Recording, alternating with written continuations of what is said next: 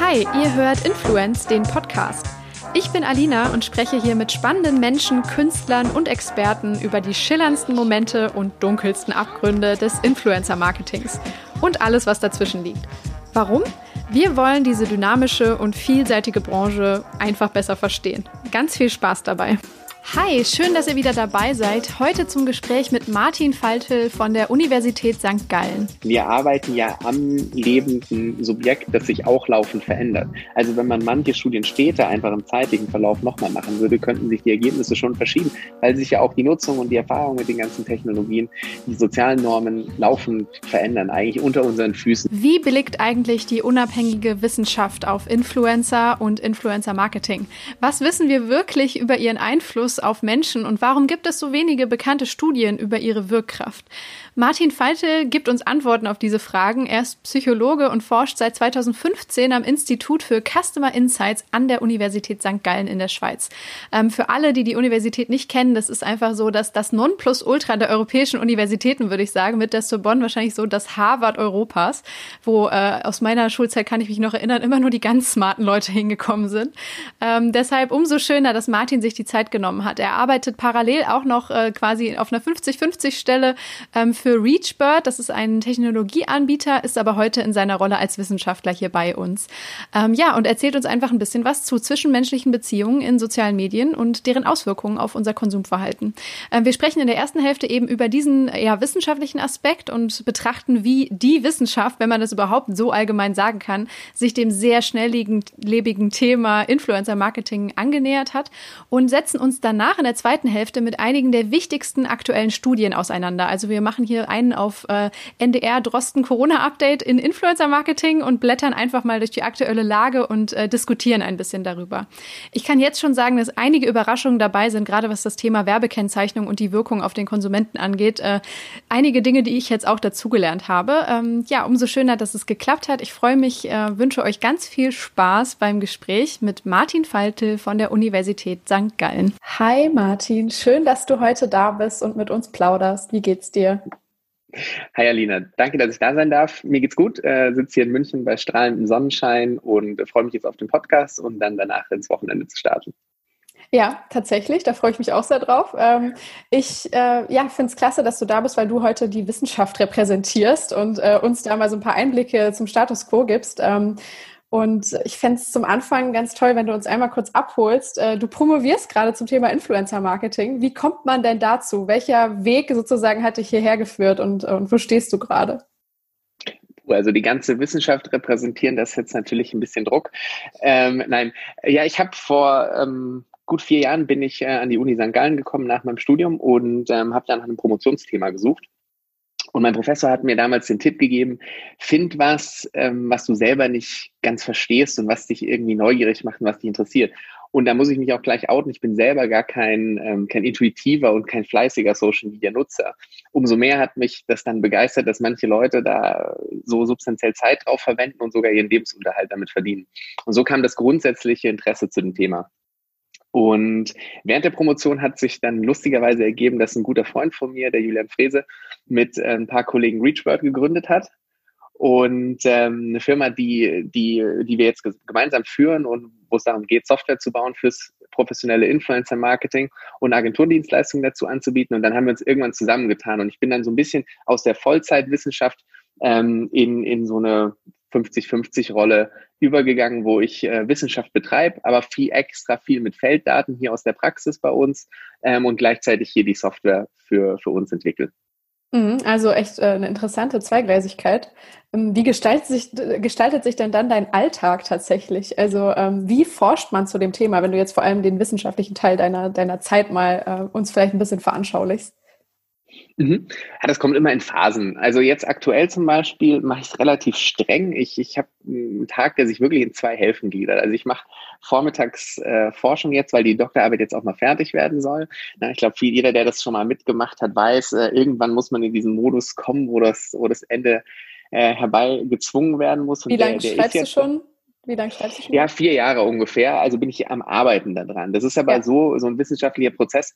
Ähm, oder ein Publikationsprozess, auch wenn man Studien äh, erarbeitet, der die Anfangsphase, die konzeptionelle Phase, die Phase der Datensammlung und Auswertung, die läuft eigentlich wesentlich länger und ist aufwendiger. Das Aufschreiben, das kommt dann hinten raus und dann schließt sich, wenn man wirklich eine Publikation anstrebt, auch nochmal ein relativ aufwendiger Review-Prozess an. Also Review-Prozess bedeutet, im, in der Wissenschaft ist das so organisiert, man macht sozusagen also Peer-to-Peer-Kontrolle. Ich äh, schreibe was zusammen und, und äh, lege meine Erkenntnisse da und andere Wissenschaftler mit mehr Erfahrung und, und guter Reputation äh, begutachten das dann und spielen mir das mehrfach mit Feedback zurück, so dass man in einen, in einen schönen iterativen Prozess kommt, wie bei der Softwareentwicklung eigentlich auch. Ja. Mhm. Genau, und jetzt bin ich eben so in der Phase, wo die, die ein Großteil der Daten ausgewertet ist, wo die Erkenntnisse so langsam stehen ähm, und wo das jetzt noch in eine schöne Form gebracht werden muss. Und was ist dein Thema genau oder deine Fragestellung? Äh, wir bearbeiten verschiedene Projekte. Ähm, ich glaube, das, wo wir momentan am meisten Zeit drauf verwenden, ist, die, ist dieser Mythos oder diesen Mythos zu untersuchen, dass kreativer Freiraum immer positiv ist für oh. Kreative. Ja, das ist eine Frage, der, der gehen wir gerade nach. Ich kann die Ergebnisse nicht im Detail verraten, das ist, würde dem, dem Publikationsprozess leider zu widersprechen. Ich kann nur schon mal so viel vorwegnehmen, es ist nicht so einfach. Man kann nicht sagen, dass immer mehr Freiraum für den Creator ist nicht zwangsläufig positiv, sowohl für den Creator selber als auch für die Marke. Also das muss man differenzierter betrachten. Okay, sehr spannend. Dann freue ich mich auf die Publikation und die Erkenntnisse dazu. Ähm, wenn wir uns jetzt mal so dem Thema, ähm, ja, die wissenschaftliche Auseinandersetzung mit Influencer Marketing ähm, widmen. Ähm, ich finde es total spannend. Es ist ja eine sehr für sich sehr junge Disziplin, die sich aber aus sehr, sehr vielen Elementen äh, der alten, bekannten Welt sozusagen zusammensetzt. Ne? Ähm, wie ist das dann, äh, wenn sich die Wissenschaft damit auseinandersetzt? Und wir sagen das jetzt, weil ich könnte mir vorstellen, dass ganz, ganz viele unterschiedliche ähm, Wissenschaftsfelder sich auch diesem Thema öffnen. Ähm, also, keine Ahnung, Kommunikationswissenschaften, Soziologie, Wirtschaftswissenschaften, Marketing. Ne? Ähm, wie betrachtest du das ähm, und wo, in welchem Feld würdest du wahrscheinlich dich gerade einordnen? Mhm. Genau so ist es. Ja, also viele Felder haben Zugang zu dem Thema. Ich glaube, zusätzlich zu denen du genannt hattest, ein großes Interesse haben auch noch die, die Wirtschaftsinformatiker und die Informatiker an dem mhm. Thema. Ähm, genau. Aber ich glaube, allgemein ist es so, was man verstehen muss, ist, es gibt theoretische Fragestellungen in der Wissenschaft ähm, und, und das Ziel ist immer, Theorien weiterzuentwickeln auf verschiedenen Leveln, also Makrotheorien, die das große Ganze beschreiben oder die dann auch auf einer Meso- oder Mikroebene weiter zu spezifizieren. Und es gibt Phänomene, an denen man diese Theorien untersucht. Und Influencer Marketing ist jetzt kein theoretisches Feld, sondern es ist ein Phänomen. Am Thema Influencer Marketing wiederum kann man ganz viele Dinge untersuchen, wie zum Beispiel, was ich vorher erwähnt habe, also das Thema Kreativität, mhm. Freiraum, Mitarbeiterführung kann man da untersuchen. Man kann aber auch soziale Netzwerke untersuchen an dem Thema wenn man sich anguckt, wer folgt wem und, und was passiert da so an Einflussprozessen. Also es gibt eine ganze Reihe von, von theoretisch interessanten Fragestellungen, die man auf dieses Phänomen Influencer Marketing beziehen kann. Und in welchem Feld bist du? Also ich glaube, grob könnte man das äh, überschreiben mit äh, Konsumpsychologie ähm, mhm. und, und angewandte, angewandte betriebswissenschaftliche Forschung. Also mein Institut in St. Gallen heißt Institut für Customer Insight. Und genau, das befindet sich so an der Schnittstelle zwischen Marketing und Psychologie, würde ich sagen. Ich bin auch selber vom, vom Studienhintergrund her Psychologe. Mhm. Und daher ist das so mein Zugang zu dem Thema. Sehr spannend. Ja, Psychologie hatten wir nämlich jetzt gerade noch gar nicht mit drin, aber ist ja äh, auch total logisch. Ähm, ja. Wir hatten ein Vorgespräch und da fand ich es total interessant, dass du mir im Endeffekt gesagt hast, dass es unglaublich schwer ist, den Begriff Influencer zu definieren. Das fand ich total äh, beruhigend, weil mir das auch immer sehr schwer fällt. Ich habe da ja eine sehr breite Interpretation dieses Begriffs und äh, ich werde es immer wieder gefragt, ab wann sagt man denn, es ist ein Influencer und sind jetzt, äh, keine Ahnung, Moderatoren im Fernsehen auch Influencer? Ne? Also, mh? Hm? und da hast du gesagt, ja, es ist tatsächlich nicht so einfach. Kannst du das mal so ein bisschen erläutern? Es ist extrem schwierig und in der Praxis ähm, muss man sich dann auch nicht bis zum Ende damit beschäftigen und durchquälen, sondern ja. man kann einfach darüber sprechen. In der Wissenschaft ist das ganz schwierig, weil ich muss ja, ich muss ja ähm, dir das richtige Journal finden, in dem ich publizieren will und da muss ich auch sagen, über was ich jetzt eigentlich schreibe und ich muss an andere Publikationen anknüpfen. Und Influencer ist in der Wissenschaft, würde ich sagen, wird es inzwischen so gehandhabt, dass es der Überbegriff ist über ganz viele andere Dinge, die es schon gibt. Ja, also so zum Beispiel klassische Meinungsführer, Lead-User, ähm, das sind so Kategoriebegriffe oder so typ, äh, typologisch äh, etablierte ähm, Kategorien, die es schon gibt und die schmeißt man jetzt eigentlich alle unter den, unter den Influencer-Begriff, mal so ganz grob.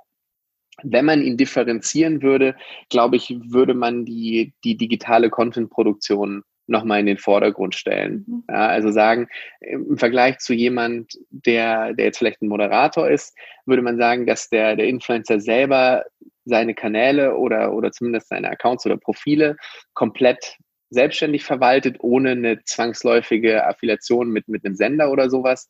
Ähm, und dass er regelmäßig selbstständig digitale, ähm, digitale Content-Stücke äh, produziert und aber auch offen ist für, für Kollaboration mit Marken. Also das ist ein Element, was ich in, der, in meiner Definition, wenn ich auch Vorlesungen halte oder so an der Uni immer integriere, weil ähm, am Ende des Tages äh, ist Influencer und Influencer-Marketing stehen sehr nah zusammen.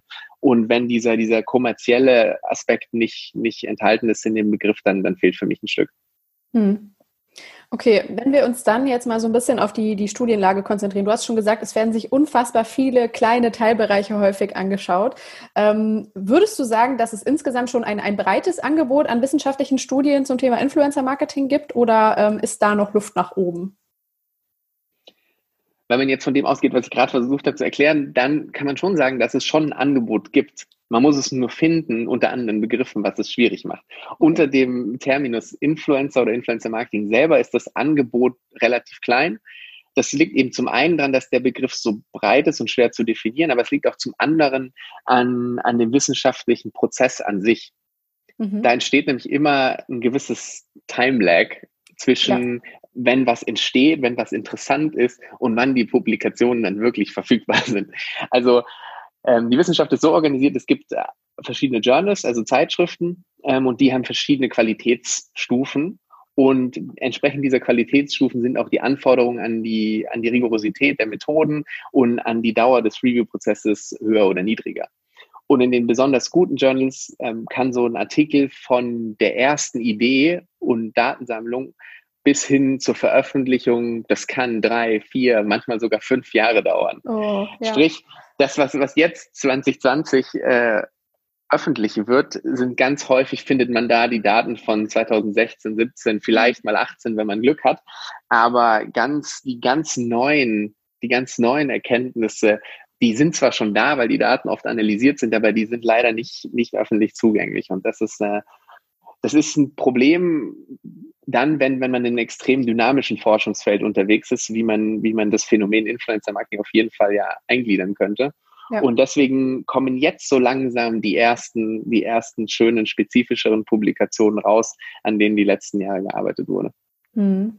Ich finde das sehr spannend, dass du das sagst, weil ich habe für ähm, das Buch letztes Jahr auch natürlich mich so ein bisschen versucht einzuarbeiten, habe dann genau das Gleiche festgestellt, dass so jetzt, ich sag, man die klassischen wissenschaftlichen Studien irgendwie nicht ganz so äh, da waren, greifbar, wie auch immer oder aktuell und äh, bin dann letztlich meistens an so typischen, ähm, ich sag mal, Umfragen und Umfrageergebnissen hängen geblieben, die meistens natürlich tatsächlich auch von Plattformbetreibern oder von Dienstleistern, die damit dann auch Geld verdienen, irgendwie in Auftrag gegeben wurden, wo dann halt, keine Ahnung, diese typischen Dinge abgefragt wurden, hast du schon mal ein Produkt gekauft, weil ein Influencer es dir empfohlen hat oder so.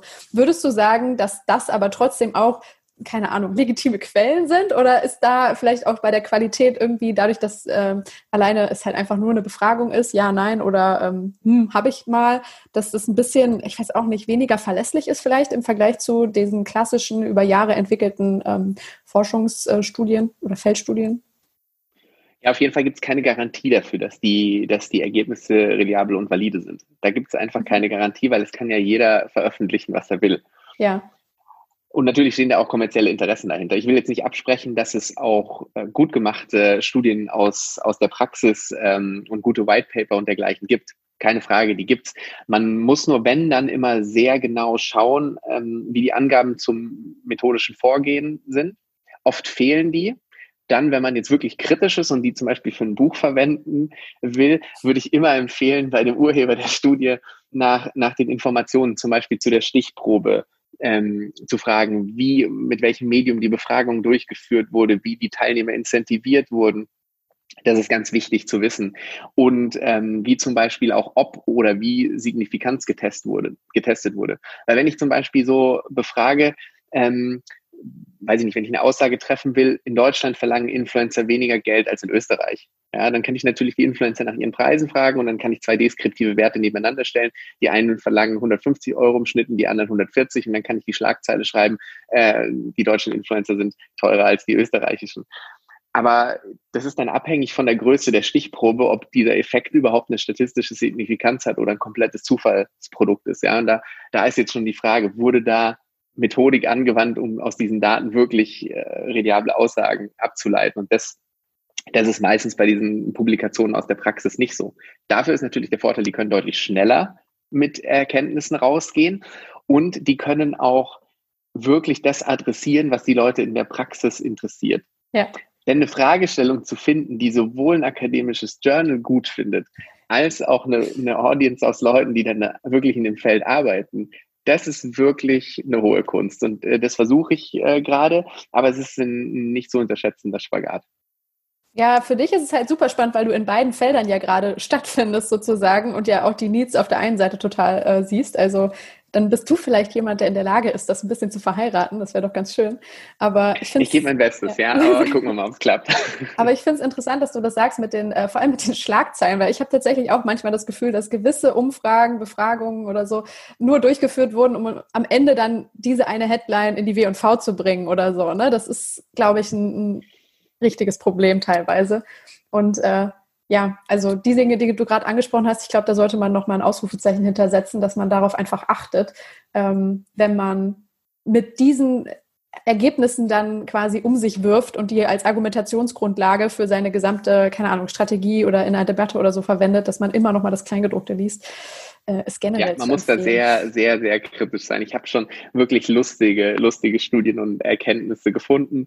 Ähm, deswegen da, da muss man immer ein bisschen Vorsicht walten lassen. Was ich empfehlen kann für die, die sich für den Schweizer Markt interessieren, weil es mir gerade einfällt, da haben wir jetzt auch eine größere Umfrage gemacht und vor, vor ich glaube, vier Wochen äh, publiziert. Die gibt es auf der Website der Uni Luzern.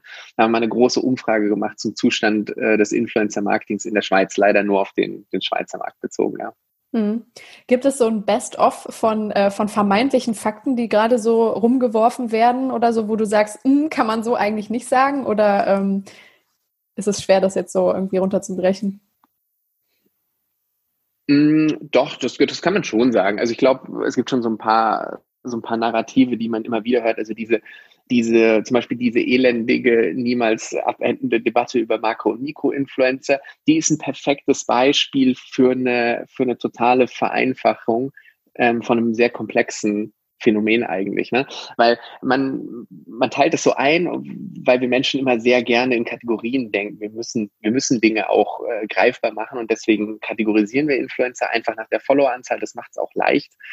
Ähm, und in Wirklichkeit ist es dann so, wenn man sich irgendwelche Fragestellungen dann in dem Zusammenhang anschaut, wer ist effektiver, dann, dann kann man das ganz selten so generisch mit, ähm, in der Wissenschaft nennt man das äh, nomothetisches Wissen, also das so allgemeingültig ist, das kann man gar nie so beantworten. Das, das kommt immer auf den Kontext an. Ja, mhm. was will ich erreichen? Also was tue ich? Welche Produkte habe ich? Was für eine Marke habe ich? was für eine Art von Content produzieren die Leute. Da gibt es dann Interaktionseffekte zwischen der Followeranzahl und die Followeranzahl äh, und den anderen Variablen und die Followeranzahl an sich. Die ist ja auch nicht, ähm, die ist ja auch nur eigentlich ein Indikator, die was anderes repräsentiert. Die repräsentiert ja zum Beispiel, wie lange ist jemand schon dabei? Die repräsentiert, ja.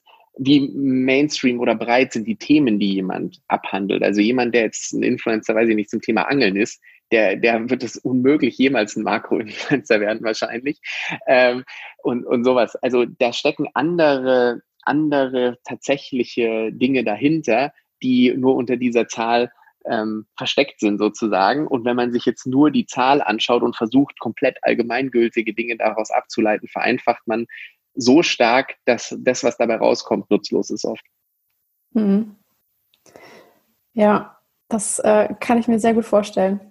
Also alleine diese Debatte ja ist wieder so ein kleines Beispiel dafür, wie ähm, selbst in diesen Mikrothemen die Frage, ne, Mikro- oder Makroinfluencer, hat sich ja in den letzten Jahren schon so ein bisschen als äh, ein kleiner Nebenkriegsschauplatz irgendwie herausgestellt, dass da nochmal ja. so eine Überkomplexität eigentlich drin steckt. Ne? Also ja, ich finde es faszinierend wirklich, weil je tiefer ich mich selber in die Branche, in das Feld einarbeite, desto mehr stehe ich häufig vor solchen vermeintlich kleinen Details, die dann aber sich auf einmal zu so einem riesigen See irgendwie äh, doch erstrecken. Und äh, ja, ich finde es irgendwie ganz beruhigend, dass äh, du das so bestätigst oder genauso einordnest.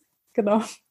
Ähm, ja, was ich total cool finde, ähm, du hast heute so ein paar aktuellere Studien mitgebracht und äh, ja, auf jeden Fall ähm, Veröffentlichungen, in die es sich lohnt, nochmal näher einzusteigen oder näher reinzuschauen. Und du hast letzte Woche sogar, also wir haben diesen Podcast nochmal um eine Woche verschoben, weil du gesagt hast, boah, jetzt gerade kommen so viele Dinge raus, die irgendwie auch noch super wichtig sind und äh, ich will mir einfach die Zeit nehmen, mich da tief reinzuarbeiten. Das äh, fand ich total charmant und schön.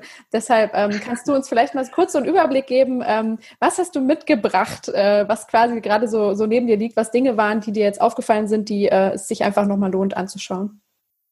Gern, ja. Also ich habe auch da wieder die, die Brille an den Tag gelegt, was ist wissenschaftlich gut genug, dass wir darüber reden können, um von einfach von der Qualität der Forschung und gleichzeitig was behandelt, aber Fragestellungen, die jetzt für für einen Zuhörer, der äh, der in der Praxis Influencer Marketing betreibt, auf welche Art und Weise auch immer, trotzdem relevant ist, ja, und interessant. Und genau, da habe ich drei so Überthemen gefunden, unter die ich jeweils ein paar, ein paar Publikationen gegliedert habe.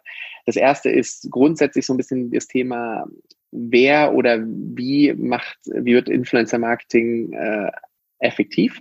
Mhm. So das Thema, wer ist ein guter Influencer oder was, was entscheidet darüber, dass Influencer Marketing Content oder Kampagnen effektiv sind. Das zweite Thema da direkt dran angeschlossen ist eigentlich, wie passiert dieser tatsächliche Einfluss, von dem wir ja eigentlich die ganze Zeit reden. Also was sind die, die unterliegenden Mechanismen da wirklich?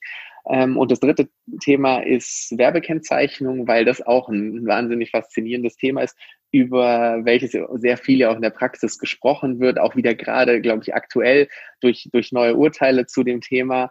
Und ähm, da gibt es auch ein bisschen wissenschaftliche, wissenschaftliche Erkenntnis dazu, die man, die man mal besprechen kann, um vielleicht äh, ja auch eine andere Perspektive auf das Thema zu bekommen. Ja, finde ich super spannend. Äh, und das erste Thema ist ja eigentlich quasi so der Kern des Ganzen. Äh, wie einflussreich sind Influencer wirklich? Und da wird ja auch vielen, vielen ähm, Akteuren manchmal so ein bisschen, äh, ja, ich weiß auch nicht, ihre Fähigkeit abgesprochen oder so ein bisschen hinterfragt, ob denn das jetzt wirklich irgendwas bringt, wenn ich Person XY 2000 Euro für einen Post oder so zahle, ähm, was kriege ich am Ende zurück und hat es tatsächlich irgendwie eingesetzt. Und ich habe das Gefühl auch, dass wir im Marketing immer versuchen, diese, ich weiß auch nicht, diese Einflussfaktoren irgendwie mit äh, allgemeinen KPIs oder so am Ende zu erklären und zu sagen, guck mal, Engagement war super, Reichweite war das und das. Und dahinter verstecken wir uns manchmal vielleicht sogar, weil wirklich rauszufinden, was da auf dieser zwischenmenschlichen Ebene passiert, ist ja unglaublich schwer. Ne? Also hat der Mensch jetzt wirklich irgendwie eine andere Wahrnehmung zur Marke, das ist ja was so wieder Qualitatives, ähm, oder ähm, kauft er das vielleicht acht Wochen später oder so? Das fällt uns, glaube ich, in der Praxis oft noch sehr schwer, diesen Einfluss tatsächlich äh, abzubilden. Ich weiß nicht. ja, das ist in der Forschung nicht anders. Also einen Datensatz zu finden oder überhaupt zu erzeugen, der von ganz vorne, also von dem Moment, wo jemand was sieht, bis zum Abschluss von einer Kaufhandlung oder sogar noch nachgelagert einer Zufriedenheit mit, mit dem Produkt oder was auch immer, ähm, das alles abzubilden und in den Kontext zu setzen, das ist unglaublich schwierig. Und, und ich denke, da kämpft die, die Forschung genauso wie, wie die Praxis äh, mit, mit der unglaublichen Komplexität, die entstanden ist durch so viele parallele Kanäle ähm, und, und ja, und durch so viele Variablen, die man erheben kann, ähm, wenn man aktiv Befragungen macht. Aber auch aktiv Befragungen zu machen, ist ja gar nicht so einfach. Meistens haben wir nur Verhaltensdaten. Da wissen wir dann aber oft nicht, was dahinter steckt. Ne? Also wenn jemand, ich kann dann sehen, oh, jemand hat, der irgendwann mal diesen Content gesehen hat, hat später diese und jene Handlung vorgenommen. Aber ich weiß halt nicht, was der sonst gemacht hat. Also ich kann, habe ja kein komplettes Verhaltensbild von, von der Person, gerade wenn es dann um analoge äh, Touchpoints geht, dann, dann fehlen die immer und, und sind immer ähm, ja, absent von, von meiner Attribution. Und deswegen ist, glaube ich, ja dieses Thema komplett exakte ROI-Berechnung, was ja bei dir gerade ja. so anklang, äh, das ist, das ist natürlich der heilige Gral. Den, den kann man in bestimmten Kontexten ganz gut approximieren, wenn es um ähm, E-Commerce Produkte geht und, und man einen schönen digitalen Funnel aufgebaut hat dann da geht es halbwegs, aber sobald, sobald es dann noch andere an, also je mehr Kanäle dazukommen oder sobald irgendwas Analoges dazukommt, ist die Rechnung eigentlich ähm, schwierig. Ja. ja. Wie haben sich denn dann äh, die Arbeiten, die du mitgebracht hast, das sind jetzt drei von 2019 unter anderem, ähm, Wie haben die sich denn dem Thema gewidmet?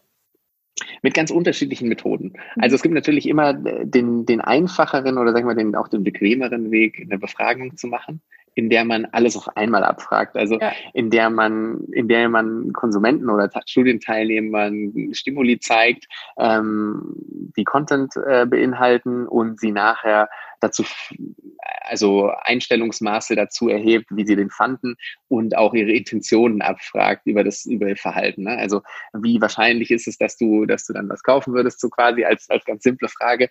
Ähm, das ist immer der einfache Weg. Es gibt aber auch, es gibt aber auch den, den anspruchsvolleren Weg experimentell sich daran zu wagen, indem man die sozusagen die Faktoren, die einen interessieren, nicht nur, nicht nur deskriptiv abfragt, sondern gezielt manipuliert. Ja, ja. Also das ist so ein methodischer Zugang, der, der auch ganz, ganz schön ist, ja. Und genau, und, und idealerweise kombiniert man eigentlich bei der Untersuchung einer Fragestellung mehrere dieser Methoden. Also das perfekte Paper ähm, oder die perfekte Publikation, die hat eigentlich Felddaten zum Anlass, die aus der Realität sind, kann da äh, irgendeinen also einen Zusammenhang zeigen und, ähm, und geht dann tiefer rein, indem sie diesen Zusammenhang auch in Experimenten repliziert und idealerweise vielleicht sogar nochmal mit einer Befragung äh, das Ganze dann nochmal subjektiv abcheckt, was, äh, was da noch mitspielt, was aber nicht äh, in, in Verhalten sichtbar ist. Ja. Hm. Sehr spannend. Ja, ich muss sagen, ich stehe Befragungen von Konsumenten auch immer so ein bisschen skeptisch gegenüber. Vielleicht kannst du das mal kurz äh, so einordnen. Mhm. Ich weiß es nicht, weil ich generell uns Menschen komplett misstraue, dass wir unsere Intentionen und unser eigenes Handeln tatsächlich gut einschätzen können. Also sehr viele zum Beispiel sagen dann so, ja, ich bin nicht beeinflussbar oder mir ist das und das noch nie passiert, aber wir selber ne, sind halt nun mal in unserem Körper gefangen und können, glaube ich, nicht äh, objektiv urteilen, ob wir wirklich äh, so oder so nicht handeln würden. Ähm, wird das in diesen Befragungen irgendwie äh, natürlich trotzdem, ich weiß auch nicht, ausgeglichen oder ähm, adressiert? Also was man machen kann, damit diese Befragungen möglichst einen hohen Informationswert haben, ist eben auf die Rahmenbedingungen zu gucken. Mhm. Das heißt, ähm, in welchem Setting wird das gemacht? Fühle ich mich da irgendwie beobachtet, kann ich der, der Anonymität der Befragung bedingungslos vertrauen. Das ist ein ganz großer Faktor. Aber ansonsten kommt sowas ins Spiel, was man ähm, Social Desirability nennt, also soziale Erwünschtheit, ja. nämlich dass man, dass man konformiert zu, zu gesellschaftlichen Normen bei, bei, bei den Antworten und eben gewisse Dinge, auf die man vielleicht nicht so stolz ist, ein bisschen verschweigt. Ja, also ich, mhm. das ist ja ganz lustig, wenn man, wenn man so anekdotische Konversationen führt im Bekanntenkreis beim Thema, was aktuell ist, fällt mir das oft auf, äh, Thema Fleischkonsum. Ja. Also alle meine Freunde essen nur ein bis zweimal im Monat Fleisch und kaufen das extrem hochqualitativ und trotzdem sind ja 98 Prozent oder so des insgesamt konsumierten Fleisches aus, aus totaler Massentierhaltung erzeugt. Ja, ähm, und da muss ich sagen, da habe ich wahrscheinlich entweder total, total ähm, zufälliges Sample gezogen an Freunden oder ähm, ja, manche sagen nicht die Wahrheit. Und äh, ich glaube, genauso ist es halt bei Befragung auch. Man muss wirklich drauf gucken, dass, ähm, dass man den Leuten das richtige Surrounding gibt. Und es kommt auch ein bisschen darauf an, was man abfragt. Also wenn es sehr stark um Identität und, und persönliche Präferenzen oder persönliches Handeln geht, dann sind die Verzerrungen, glaube ich, immer größer, als wenn man wenn man jetzt nur so Einstellungsmaße zu, zu so Bildern oder sowas befragt, da, da sind die Leute tendenziell schon, schon ehrlicher, ja. Hm. Okay, was war jetzt in den Arbeiten so eine Erkenntnis, wo du sagst, boah, das hat für uns tatsächlich ähm, eine Relevanz und da sollten wir ähm, ja, uns das einfach mal näher anschauen? Hm, ich habe zum Beispiel, was mir extrem spannend aufgefallen ist, auch so zum Thema Vereinfachung. Ich habe so zwei Publikationen hier nebeneinander, die sich beide damit auseinandersetzen, was, also was produziert am Ende gute, gute Outcomes für, für Influencer Marketing oder für Content im Allgemeinen, ja. Und die eine nimmt die Komplexität in voller Form an und dann ist es wirklich schwer zu lesen und auch schwer zu diskutieren. Und die andere versucht es einfach ähm, auf zwei Faktoren zu reduzieren und ähm, ja und, und zeigt, dass diese beiden Faktoren grundsätzlich mal relevant sind. Ja, mhm. und, und das ist eigentlich ganz interessant. Also ich glaube schon, dass es übergeordnete Sachen gibt, die, die, die für viele Kontexte gelten, aber man kann das immer noch deutlich komplexer machen. Also das ist wieder sowas, was mir da klar geworden ist. Und ich kann das mal ganz, ganz ähm, einfach äh, darstellen. Sprich, Studie 1 quasi, die ein bisschen einfacher gemacht ist, guckt sich die zwei Faktoren an, die Attraktivität von Influencern Mhm. Und den zweiten Faktor, die, der Fit sozusagen zwischen Brand und Influencer. Ja, das sind ja auch, gerade letzteres ist ja auch was, was man häufig in der Praxis liest. Ähm, und dann gucken die sich an, wie, also was passiert dann, wenn, wenn die variieren oder wenn die unterschiedlich beurteilt werden. Und da zeigt sich eben, dass grundsätzlich beide Faktoren, also wenn die positiv gewichtet sind, ähm, hat man eine grundsätzlich eine positive Einstellung zu dem Content und das färbt auf die Marke und auch auf die Kaufbereitschaft ab. Das ist ja an sich jetzt nicht überhaupt nicht überraschend, aber es ist schon mal schön zu sehen, dass das per se grundsätzlich funktioniert und auch ein bisschen Insight darin, wie das funktioniert. Ja? Also, dass dieser, dieses eigentlich ein Affekttransfer das Verhalten mhm. erklärt. Also ich entwickle einen positiven Affekt durch, durch die, ähm, ja, durch die Attraktivität des Influencers. Dieser positive Affekt, der generalisiert sich dann auf, auch auf die Beurteilung, ob die Marke zu dem Influencer passt. Die Faktoren sind nämlich nicht unabhängig. Das ist ganz interessant. Also wenn ich jemanden schon mag und Attraktivität, dann meine ich jetzt, oder die meinen die hier nicht nur physische Attraktivität, ähm, sondern das ist eigentlich so ein Konglomerat aus ähm, so ein bisschen Vertrautheit mit jemandem mhm. auch und, und eine Likability, sagt man so schön. Ja. Also Sympathie könnte man vielleicht am ersten Deutsch sagen. Ähm, und die generalisiert dann auch auf diese Markenpartnerschaft. Ach, ja, cool. und ja. das heißt, das ist dieser Faktor Brand Influencer Fit, der ist gar nicht so objektiv.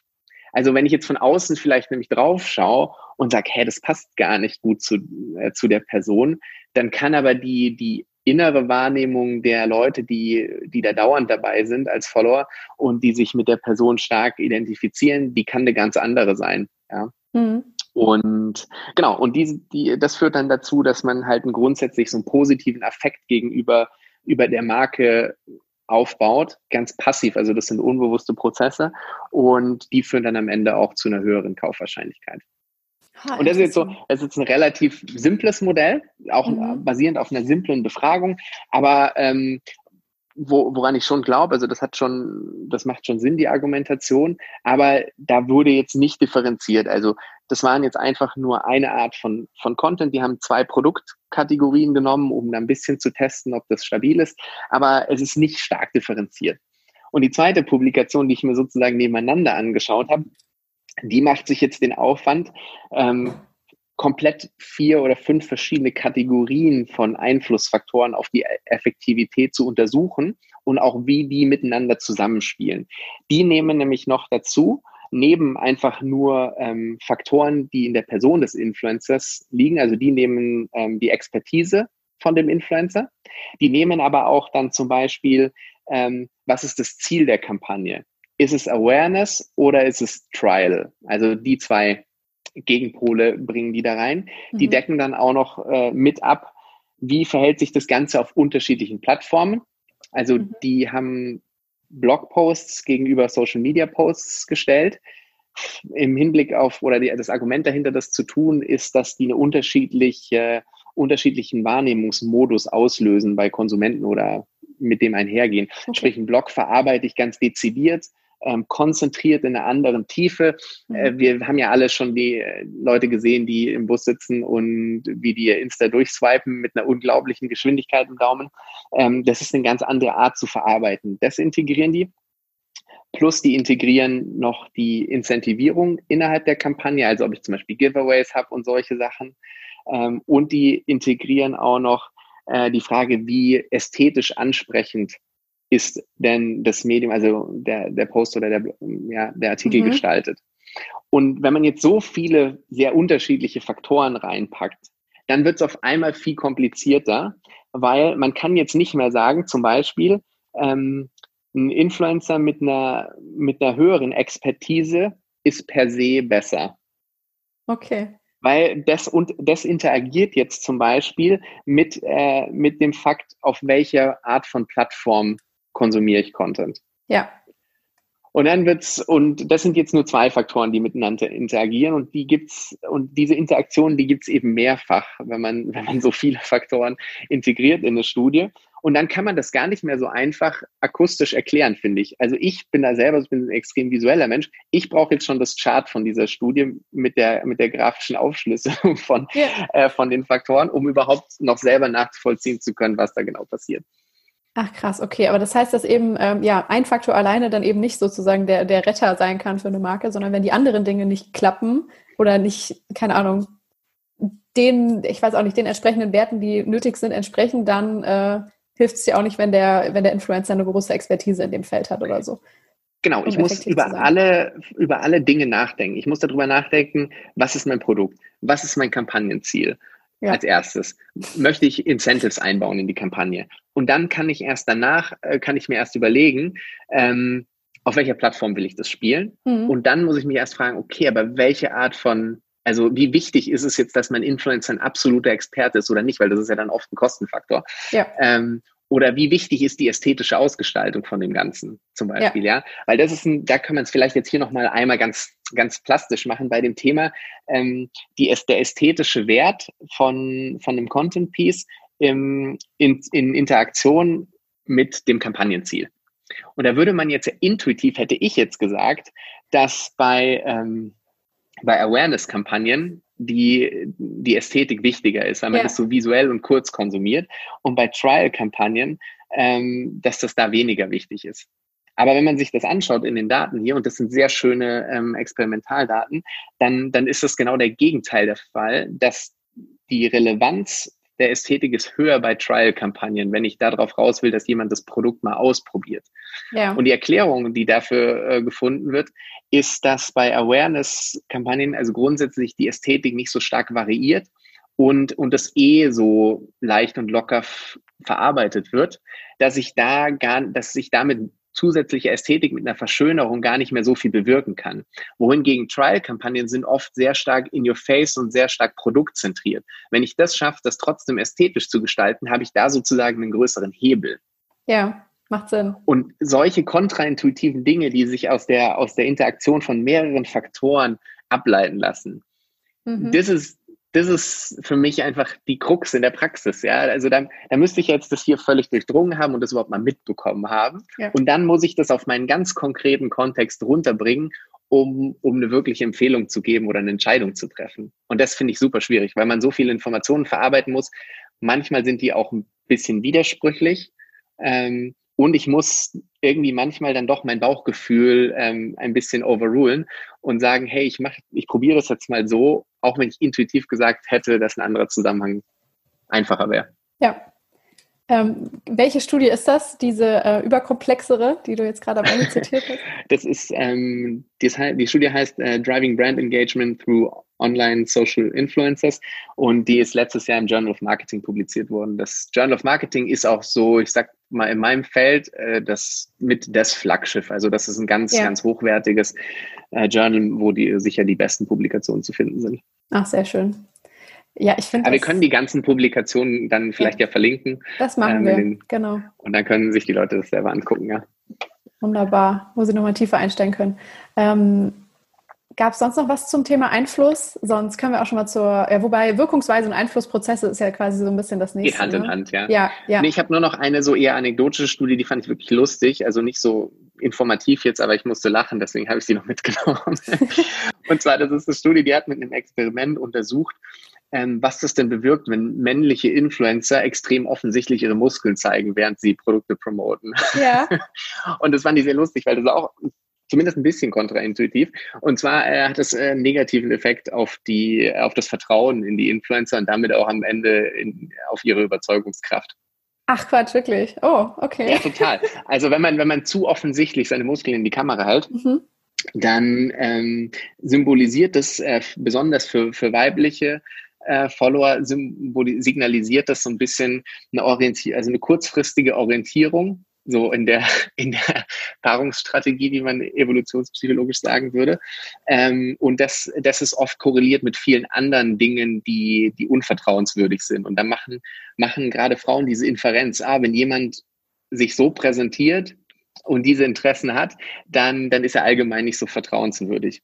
Ähm, genau. Umgekehrt interessant ist aber, wenn man seine Muskeln so indirekt, so subtiler zeigt, also wenn man schon fit ist, mhm. dann äh, beeinflusst das wieder die Attraktivität positiv und hat auch, ähm, hat auch wünschenswerte Effekte auf die Überzeugungskraft. Also quasi die, die Quintessenz ist, ähm, zieh dir so ein bisschen was Enges an, äh, wo man schon sieht, dass du, dass du trainiert bist, aber zieh dir halt was an.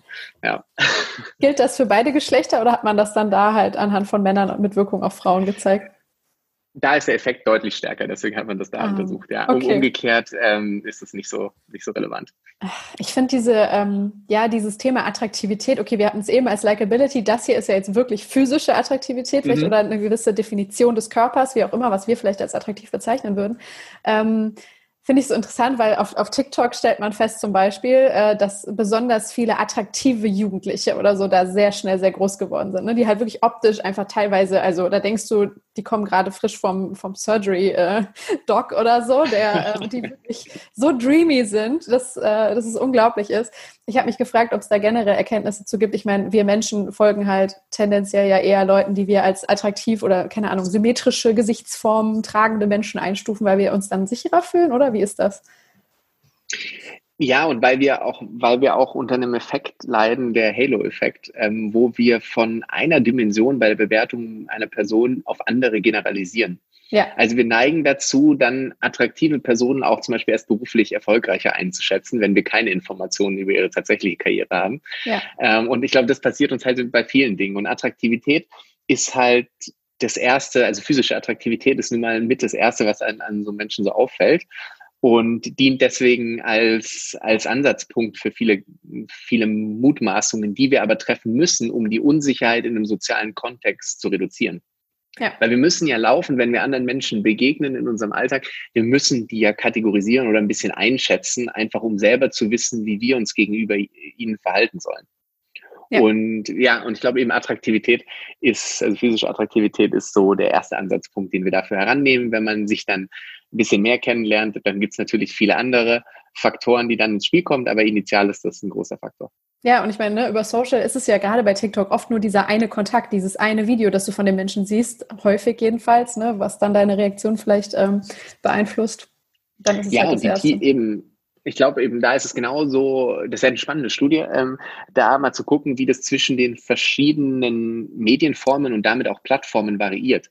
Ja. Weil klar, bei TikTok, wenn ich gerade auch Musik habe ähm, und, und, und also ich mich nicht äußere, dann kann ich auch nicht so viel von meiner Persönlichkeit zeigen. Genauso Instagram beim statischen Bild noch weniger. Wenn ich aber jetzt äh, mir YouTube-Videos anschaue, ja. äh, wo die Leute auch wirklich oft in, in, die persönliche Tiefe gehen, dann, dann kann ich mir gut vorstellen, dass, dass der Einfluss relativ schnell sinkt. Ja, müsste man mal untersuchen. Mhm. Ähm, was ich generell einmal noch kurz fragen wollte, ich glaube, vielleicht hast du es auch am Anfang schon gesagt, aber nur, dass ich das noch einmal klar kriege. Wie würdest du Einfluss definieren bei einem Influencer? Wann ist er einflussreich? Mhm.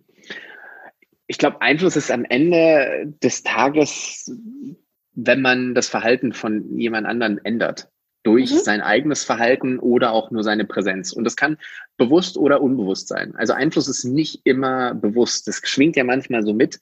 Dann klingt das so manipulativ, wenn man bewusst Einfluss nimmt, aber man kann auch Einfluss haben, der sehr passiv ist.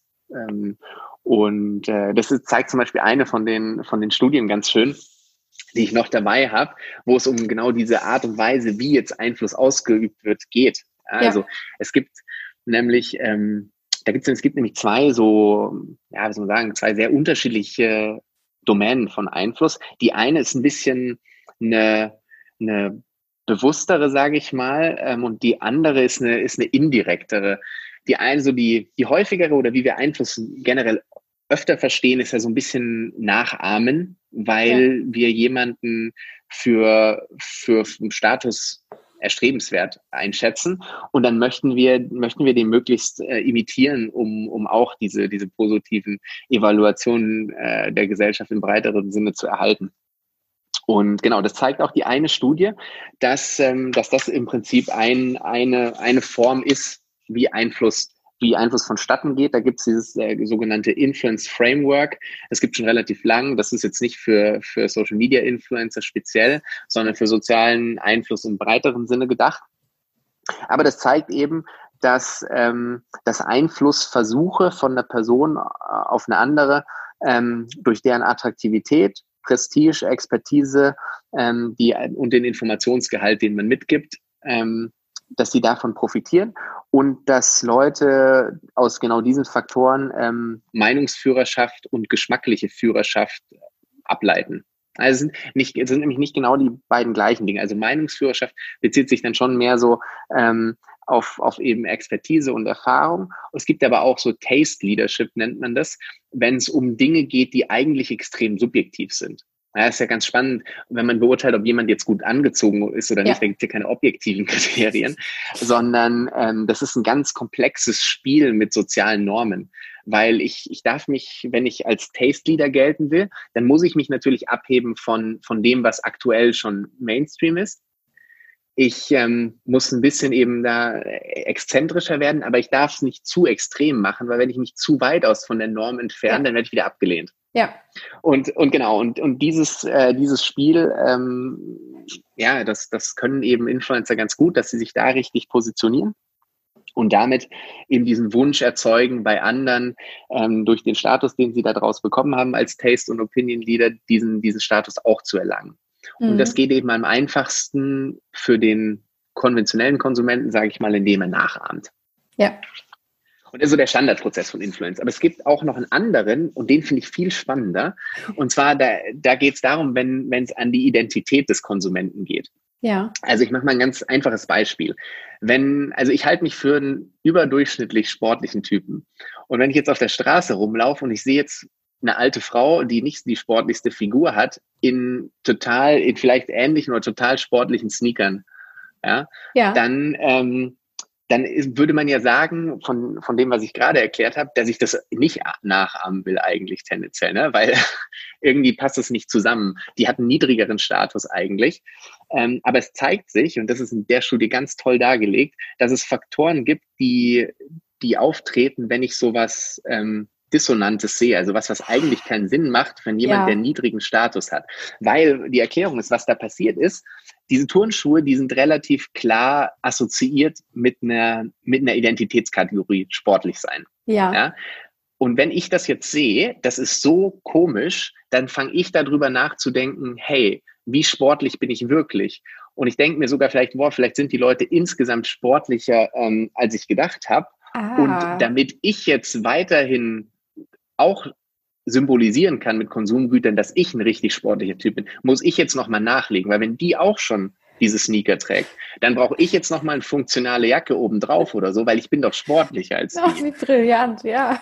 Ja, das ist, ähm, und das finde ich eben ein ganz schönes Beispiel, wo man das, äh, wo man sehen kann, dass Einfluss auch nicht nur mit Nachahmen und Bewunderung zu tun hat, sondern das ist, hat auch viel mit der eigenen Identität zu tun. Also ich will ja immer als Konsument festigen, wer ich bin, äh, indem ich mich mit den richtigen Objekten ausstatte. Ja, und genau, und da gibt es eben so Faktoren. Also einmal, wie klar ist das Produkt verbunden mit einer Persönlichkeitsfacette? Ist bei den Sneakern eben sehr stark. Ähm, wie, wie viel Selbstvertrauen habe ich aber auch in meine eigene Sportlichkeit? Also wenn ich jetzt total confident bin und ich weiß, ich bin Weltklasse-Athlet, dann tangiert mich das wahrscheinlich nicht. Ja. ja aber wenn ich so, so ein halb ambitionierter Hobbysportler, wie ich bin, ähm, das, äh, das triggert jetzt schnell bei mir irgendwie so ein paar Gedanken. Ähm, ja, und, und wie eindeutig, und das kann, hat auch mit der Marke zu tun, also wie eindeutig ist die Marke auch in, in einem Bereich positioniert, ja, und wenn das jetzt eben dann, weiß ich nicht, Nike oder Adidas Sneaker sind, dann sind die total offensichtlich auf Performance und Sport ähm, positioniert und ja, genau, dann geht dieser Prozess los, den ich sehr lustig finde. Ich finde das so schön. Ich muss gerade an, ähm, an Yannick und seinen Opa denken auf Instagram, der mhm. ähm, ne, äh, Grams, der immer diese unfassbar stylischen Hip-Hop-Klamotten mit Sneakern trägt. Ähm, also wirklich Outfits teilweise, das ist schon High-Level, so Street-Style auf jeden Fall. Also ähm, wäre schon bei einem jungen Influencer ähm, oder Instagrammer ähm, ich sag mal, outstanding. Und dass er das aber als Opa trägt, der so richtig gemütlich aussieht, auch nicht jetzt irgendwie als Bodybuilder oder so auftritt, das äh, ist genau diese Dissonanz. Ne? Und man sieht ja tatsächlich lustigerweise in letzter Zeit viele Senioren, die in diesen sehr jungen Kontexten dann stattfinden auf Instagram. Also das beschreibt das eigentlich total, warum die dann so einen Erfolg haben oder warum wir da immer gerne hinschauen und das vielleicht sogar als Inspirationsquelle benutzen.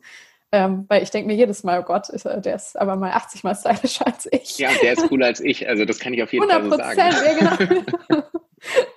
ah, ja, wundervoll. Aber das, äh, das ordnet das natürlich nochmal schön ein. Ja. Cool. So, ja, Werbekennzeichnung hatten wir auch noch als einen, einen Hauptschwerpunkt, ne?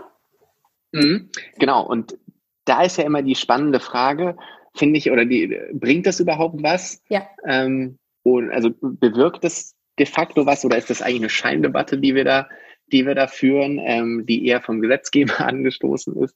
Ja, und da ähm, ist aber dann doch die, die Erkenntnislage zusammenfassend relativ eindeutig. Also es macht schon, also das ändert schon extrem was in der Verarbeitung von Content, wenn der offensichtlich gekennzeichnet ist. Okay. Und es spielt auch eine große Rolle, wie und wann diese Kennzeichnung in den Vordergrund tritt.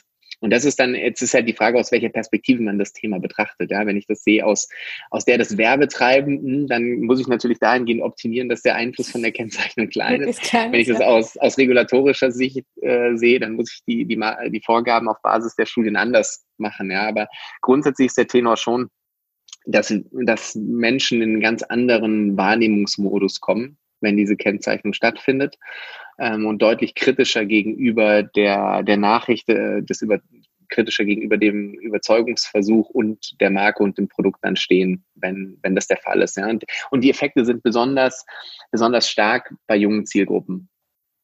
Okay. Das liegt daran, weil wir, wir bauen über das Leben so eine Kompetenz auf, die nennen die, die Wissenschaftler Persuasion Knowledge. Also das Wissen darüber, wie Überzeugungsversuche stattfinden. Und das wird halt, wenn man jetzt, also wenn man in der Marketingbranche arbeitet und BWL studiert hat quasi, dann ist man wahrscheinlich das Extremum. Dann braucht man in der Regel kaum Kennzeichnung. Man wird erkennen, dass hinter was eine werbliche Intention steht. Wenn man jetzt deutlich jünger ist und, und eben mit der Industrie gar nichts zu tun hat, dann nimmt man das nicht so stark wahr und äh, verarbeitet das Ganze deutlich unkritischer und ähm, ja und ist dann eben empfänglicher für die Botschaft. Okay, aber trotzdem, wenn dann diese Werbekennzeichnung sehr, sehr, sichtbar für junge Zielgruppen da steht, dann würdest du sagen, da setzt dann auch eine Verhaltensänderung ein. Das heißt, sie verstehen schon, dass wenn da Werbung steht, dass das dann nicht äh, vielleicht eine so ähm, unkritisch konsumierbare Botschaft ist, die da das ist der Fall, ja. Und, und wie gesagt, also die, wie offensichtlich das gemacht ist, wie stark sich farblich äh, differenziert zum Beispiel oder wann das Ganze stattfindet, spielt auch eine große Rolle. Also wenn das bei einem Video jetzt zum Beispiel, wenn das irgendwann in der Mitte platziert ist, ist der Effekt deutlich kleiner, als wenn es dem Video vorangestellt ist. Mhm. Ja, und das ist natürlich schon wichtig. Ähm, spannend finde ich das eigentlich für aus der Praxissicht für das Thema YouTube, wenn man mit Influencer-Kollaborationen auf YouTube macht, weil da passiert was. Ähm, das hat die eine Studie untersucht. Da kann es ja sogar sein, dass ein Pre-Roll läuft von einer anderen Marke wenn ja. das aktiviert ist. Dann habe ich äh, ein Pre-Roll und dann habe ich aber nochmal sozusagen ein mehr natives Advertising innerhalb des Videos. Und das ist das Schlechteste, was dir als Marke passieren kann. Also es ist besser, du schaltest dir, wenn dann noch einen eigenen Pre-Roll davor mhm. ähm, und kommst dann auch in dem Video vor. Das wird dann wenigstens noch so als ehrlicher wahrgenommen. Ähm, aber wenn du, wenn du dann noch einen anderen Pre-Roll hast, der aktiviert dieses Persuasion Knowledge, weil das ja immer stark gekennzeichnet ist. Und dann kommt meine Marke sozusagen native im Content hinterher, dann kriege ich die adversesten Effekte, die ich eigentlich nicht will. Ach krass. Und dann macht es auch keinen Unterschied mehr, ob du in der Mitte platziert bist oder ob die direkt als Opener sagen, hey, heute gesponsert von. Nee, weil dann ist es schon aktiviert, dann ist dieser Verarbeitungsmodus schon aktiv. Ich denke, das spielt dann, sollte keine große Rolle mehr spielen. Ähm, und dementsprechend könnte man jetzt natürlich ableiten, wenn man Handlungsempfehlungen will, äh, dass man auf jeden Fall in die Verträge für YouTube-Kooperationen reinschreibt, dass Pre-Roll deaktiviert ist, ähm, ja. um, um den Effekt wenigstens zu vermeiden. Ja. Faszinierend. Und wie ist das? Das war jetzt richtig konkret. Ja, wirklich. Endlich mal eine Handlungsanweisung. Ähm, nee, finde ich, finde ich tatsächlich erstmal ähm, als Erkenntnis ganz, ganz wichtig, weil äh, das ist, äh, also ich muss sagen, ich hatte jetzt immer den aktuellen Stand so, es macht keinen Unterschied. Ich glaube, das war immer auf Basis von Befragungen oder so, wo dann Konsumenten gesagt haben, ob der Influencer, den ich mag, jetzt Werbung macht oder nicht, macht für mich keinen Unterschied, so, ne, wenn ich mir diese Postings angucke. Aber das zeigt ja jetzt im Endeffekt, dass wenn man das so ein bisschen, ähm, ja, vielleicht wirklich äh, validierter nochmal durchführt, äh, dass man dann schon Effekte sieht und die Leute eine andere Einstellung gegenüber dem Content haben und der Botschaft, ne? Also das finde ich sehr Total, wichtig. da haben wir auch wieder ein schönes Beispiel für ja. den Unterschied zwischen einer Befragung und einem Experiment. Ja. Weil das ist wieder sowas genau, das können Leute einfach nicht bewusst so klar sagen, ob sie es ja. beeinflusst oder nicht. Ja, weil das weißt du nicht, weil das ist ja unterbewusst. Ja. Ach krass. Ähm, Ist da auch ein bisschen Erkenntnis zu diesen klassischen äh, Instagram, was wir jetzt demnächst wahrscheinlich auch auf TikTok sehen werden, äh, Hashtag Werbung oder Anzeige, ähm, also diese klassischen eher schriftlichen Sachen in den Fleeting Posts? Nicht explizit, aber ich glaube, da kann mhm. man, da kann man jetzt natürlich mit, mit gesundem Menschenverstand mal drüber nachdenken. Also ich glaube eben zum Beispiel diese, diese in den Text äh, integrierten, gerade auch nochmal mit Hashtags von dem eigentlichen Test, Text abgetrennten Dinge, da würde ich mich jetzt mal, äh, wenn ich jetzt eine Hypothese machen müsste vorab, würde ich sagen, dass die zum Beispiel deutlich geringeren Einfluss haben, weil das nicht so zentral in die Wahrnehmung überhaupt eingeht. Also ich lese zumindest nie die Hashtags so genau durch, wenn ich mir was angucke. Ja. Ähm, und deswegen glaube ich, ist das eigentlich, wenn man das jetzt aus der gesetzgebenden Perspektive betrachtet, dann ist das eigentlich nicht ausreichend. Richtig, genau, weil ähm, also mein letzter Stand dazu war auch, es muss auf den ersten Blick äh, erkennbar sein und sich sozusagen vom restlichen Inhalt ein bisschen abheben. Also wenn du es dann unten ja. unter den 20 Hashtags als Hashtag Ad am besten noch auf Englisch versteckst, dann ja. wird es kein Gericht sozusagen als ausreichende Werbekennzeichnung akzeptieren. Ja, wäre auch, also wäre auch keine sinnvolle Rechtsprechung, einfach weil damit keine, keine Abmilderung äh, des, des überzeugenden Effekts äh, produziert werden würde. Also wenn man das, glaube ich, auf Instagram gerade so äh, im reinen Bildbereich machen wollen würde, müsste man sich sogar überlegen, ob man das nicht irgendwie farblich nochmal abhebt, wenn das im Text ist. Ähm, ja. Oder ob man das irgendwie mit einem kleinen Overlay oder so in die Bilder integriert, wenn man da wirklich jetzt Wirkung erzeugen will. Oh Gott, ja, okay, das wäre natürlich der Albtraum, wenn wir das auf dem Instagram Genau, ich weiß, ich sehe das ja, ich sehe das ja auch immer ja. aus, aus beiden Perspektiven. Also für unser Geschäft hier bei Reshbird ist mir das auch lieber, wenn wir das nicht machen müssen, weil wir damit für unsere Kunden bessere Ergebnisse erzielen können. Ähm, aber es gibt natürlich auch eine, ja, eine ethische und, und regulatorische Perspektive. Blickst du da auch dann auf die jüngste Rechtsprechung, so je nachdem, wie die äh, Gerichte dann damit umgehen? Ähm, weil jetzt ein paar Urteile ja auch reinkamen, glaube ich, ne? Mhm. Ja, wir haben gerade auch erst einen Artikel darüber bei uns jetzt ähm, in unserem Magazin äh, veröffentlicht, in Zusammenarbeit mit, äh, mit einer Anwaltskanzlei, die, mhm. die sich darauf spezialisiert hat, um das Ganze nochmal so ein bisschen auseinander zu pflücken ähm, und, und ja, zumindest die aktuelle Rechtsprechung abzubilden. Ich würde jetzt nicht sagen, dass wir den Leuten darauf basierend perfekten Rat geben können, weil die Rechtsprechung so widersprüchlich ist. Ja. Das war auch so der Tenor äh, von unseren Anwälten. Also, dass es immer noch nicht ganz raus ist, wie das jetzt im, im, im Detail ist. Aber ja, das wird jetzt, das wird ja jetzt irgendwann mal im Laufe der nächsten Monate hoffentlich klarer werden. Ja, das äh, lerne ich immer ein bisschen durch meinen Freund, der ähm, Jurist ist und der sagt immer, dass mhm. Recht lebt. Ne? Also es ist genau. quasi nichts etwas Statisches, dass immer quasi jeder Richter das gleiche Urteil fällt oder so, sondern es ist ganz stark natürlich äh, von der jeweiligen ähm, ja, Instanz verantwortlich, also abhängig und äh, auch tatsächlich von der gesellschaftlichen Entwicklung. Also das sind ja Fragestellungen, die wir uns vor äh, 15 Jahren noch überhaupt nicht irgendwie äh, stellen mussten. Ne? Wie geht man jetzt mit äh, Werbekennzeichnung auf Instagram um? Äh, also da findet auch tatsächlich die Rechtsprechung noch so ihren Weg. Das finde ich ganz ganz, äh, ganz spannend. Das ist vielleicht auch so Total. und, und ungewöhnlich für genau uns. Genau so kann man das über die, über die Forschung, also zumindest über die ja. sozialwissenschaftliche Forschung, genau so kann man das eins zu eins auch sagen. Wir arbeiten ja am lebenden Subjekt, das sich auch laufend verändert. Also wenn man manche Studien später einfach im zeitlichen Verlauf nochmal machen würde, könnten sich die Ergebnisse schon verschieben, weil sich ja auch die Nutzung und die Erfahrung mit den ganzen Technologien, die sozialen Normen laufend verändern, eigentlich unter unseren Füßen. Wir erforschen da auch was was sich die ganze Zeit bewegt, ist es total schwer, das Ding festzumachen. Ähm, genau, deswegen kann ich das ganz gut nachvollziehen. Ah, cool. Ja, ich muss sagen, dass ich dazu auch irgendwie auf einmal jetzt so dieses Jahr so ein nochmal besseres äh, Verständnis entwickelt habe, tatsächlich durch den Podcast von Christian Drosten, was äh, jetzt mhm. total ne, weird ist, aber ich finde, der hat auf so eine wunderschöne Art erklärt, so, nee, wir sind zwar Wissenschaftler und ihr wollt jetzt eine Antwort, aber die gibt es einfach noch nicht. Ne? Und der hat es immer so sehr schön veranschaulicht. Ähm, Maiti Nguyen Kim ist ja auch ein Beispiel, ne, die das auf äh, YouTube zu diesen ganzen, äh, ja. ja. Am Anfang zu chemischen, hinterher so zu richtig deepen wissenschaftlichen Themen einfach gemacht hat und mittlerweile so als die Wissenschaftsinfluencerin gilt, ähm, die einem das einfach ein bisschen mehr veranschaulichen, so dass das Bild, das man vielleicht hat von dem sehr weisen Forscher oder dem Menschen, der alle Erkenntnisse hat, weil er halt die Daten irgendwie analysieren kann, äh, das äh, ja ist vielleicht ein bisschen äh, fehlgeleitet an manchen Stellen. Ne? Total. Ich glaube, da will ich unbedingt noch kurz was dazu sagen, weil ja. die Schwierigkeit ist dann für Wissenschaftler oder auch Experten in der Praxis ja generell, ist, dass man, dass man eigentlich das genau selber weiß. Also man weiß, dass die Aussagen nie so eindeutig und belastbar sind, wie man sie aber treffen muss, um ja. überhaupt als Experte wahrgenommen zu werden. Richtig. Und der Herr Drosten hat ja auch die, die, die angenehme Position, äh, komplett in der Wissenschaft beschäftigt zu sein und so. Der hatte keine kommerziellen Interessen. Der kann dann noch eher wenigstens mit den Zweifeln umgehen, wobei auch der ja das Problem hat, dass sich die Leute dann fragen, so, hä, wofür bezahlen wir die denn quasi gesellschaftlich, wenn die das mal nicht sagen können. Ähm, aber noch schwieriger ist es, wenn du dich als Experte, glaube ich, in der Praxis platzieren willst, weil dann musst du eine hohe, ein hohes Vertrauen in, in, in deine Thesen musst du ausdrücken, sonst hört dir keine zu oder sonst ähm, wirkst du, ja, wirkst du unsicher oder eben nicht so kompetent. Aber gleichzeitig weißt du im Hinterkopf genau, dass du die Dinge nicht so, nicht so eindeutig eigentlich behaupten solltest. Und das ist eine ganz, ganz schwierige, ganz schwierige Gratwanderung, wofür ich dann eben Leute, die zum Beispiel so Wissenschaft auf YouTube äh, zugänglich machen, ganz stark bewundere, wenn die das gut machen, weil es ist, äh, ja, wie gesagt, sehr, sehr schwierig. Sehr schön auf den Punkt gebracht. Und ja, da sprichst du äh, mir total aus der Seele, weil ähm, ich tatsächlich so oft am liebsten antworten will, wenn irgendwelche Fragen kommen. Es kommt darauf an. Das, das kann ich so nicht sagen.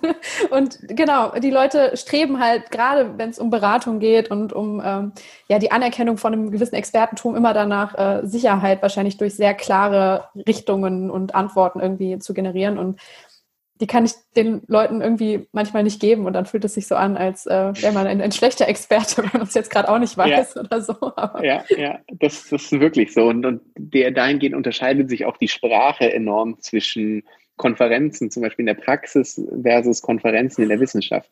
Das kann ich mir vorstellen. Für jeden, der schon mal auf einer wissenschaftlichen Konferenz war oder sich das sparen möchte, dann kann ich das schon mal hier quasi äh, in zwei Sätzen sagen.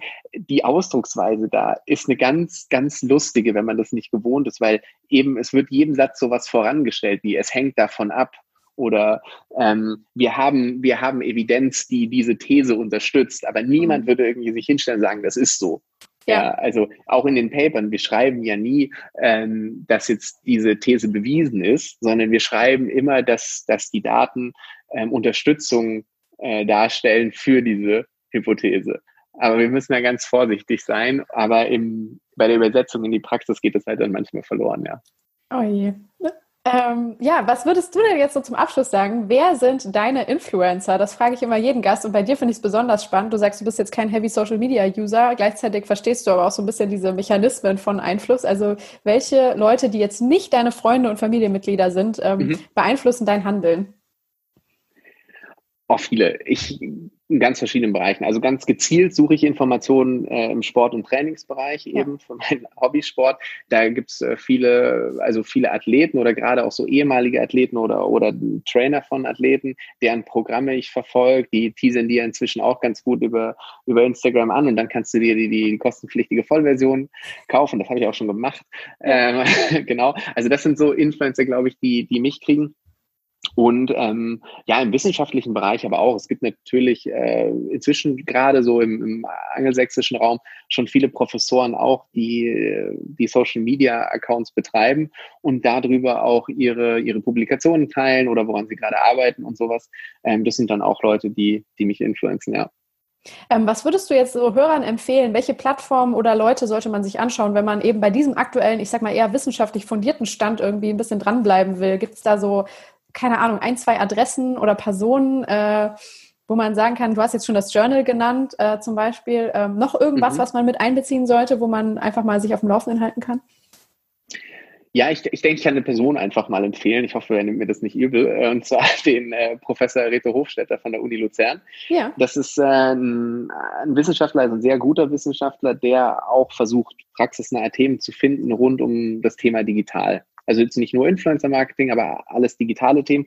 Und er hat jetzt auch ein, also ein Institut dafür an der Uni Luzern etabliert mit sehr guten Mitarbeitern und äh, die publizieren äh, Studien zu so Themen wie Voice jetzt aktuell auch oder was halt, was halt gerade so ansteht und die finden einen sehr guten Mittelweg ähm, zwischen, ja, zwischen wissenschaftlicher, zwischen wissenschaftlichem Anspruch, aber auch einer guten Relevanz für die Praxis. Mhm. Sehr schön. Werden wir auf jeden Fall in den Show Notes verlinken. Und dann zum Abschluss, ich glaube, wir haben es vorher nicht persönlich geklärt, aber ich frage immer jeden, ob es so eine These, in deinem Fall vielleicht Hypothese gibt für die Zukunft, äh, für dein Feld. Ähm, ja, was, was glaubst du, was, äh, worauf wir uns einstellen können, eventuell in der Zukunft? ich glaube, ich hoffe, das ist eher eine Hoffnung, ich hoffe, ja. dass wir bei dem Thema, was wir vorher schon angesprochen haben, also dass äh, die, die Zugänglichkeit von Daten über Plattformen und Medien hinweg, dass wir da vorankommen. Also dass wir, dass wir mehr Tools an der Hand haben, um, um die verschiedenen Phasen in dem Funnel zu verknüpfen, damit wir die, die Effektivität von den Maßnahmen besser approximieren können. Das wird mir wirklich helfen, weil ich glaube, für uns auch hier in unserem Geschäft wäre es einfach schön, wenn wir noch quantitativere Argumente haben, die wir unseren Kunden zeigen können, was wir wirklich erreicht haben, ähm, um, um ja, damit wir langfristig da erfolgreich arbeiten können. Okay, wunderbar. Ich fühle mich sehr erleuchtet, Martin. Vielen, vielen Dank, dass du heute dabei warst. Ja, danke. Es hat total Spaß gemacht und ich hoffe, es war ähm, für deine Zielgruppe interessant. Da bin ich sicher. Danke dir. Danke, ciao. So, das war das Gespräch. Ich hoffe, es hat euch Spaß gemacht. Ähm, wenn ja, wenn ihr es schön fandet, dann äh, schenkt mir gerne eine Bewertung auf iTunes. Das hier ist ein freies Projekt. Ich mache das äh, neben der Arbeit einfach in meiner Freizeit und freue mich da immer über Unterstützung in Form von äh, Sternen und gerne auch inhaltlicher Kritik. Ähm, schreibt mir außerdem sehr gerne auf LinkedIn jederzeit, wenn ihr Themenwünsche, Gästewünsche oder was auch immer für Wünsche habt, wie dieses Format für euch noch besser werden kann. Und ich sage an dieser Stelle erstmal vielen Dank für eure Zeit und wir hören uns, wenn ihr mögt, beim nächsten Mal. Macht's gut, bye bye.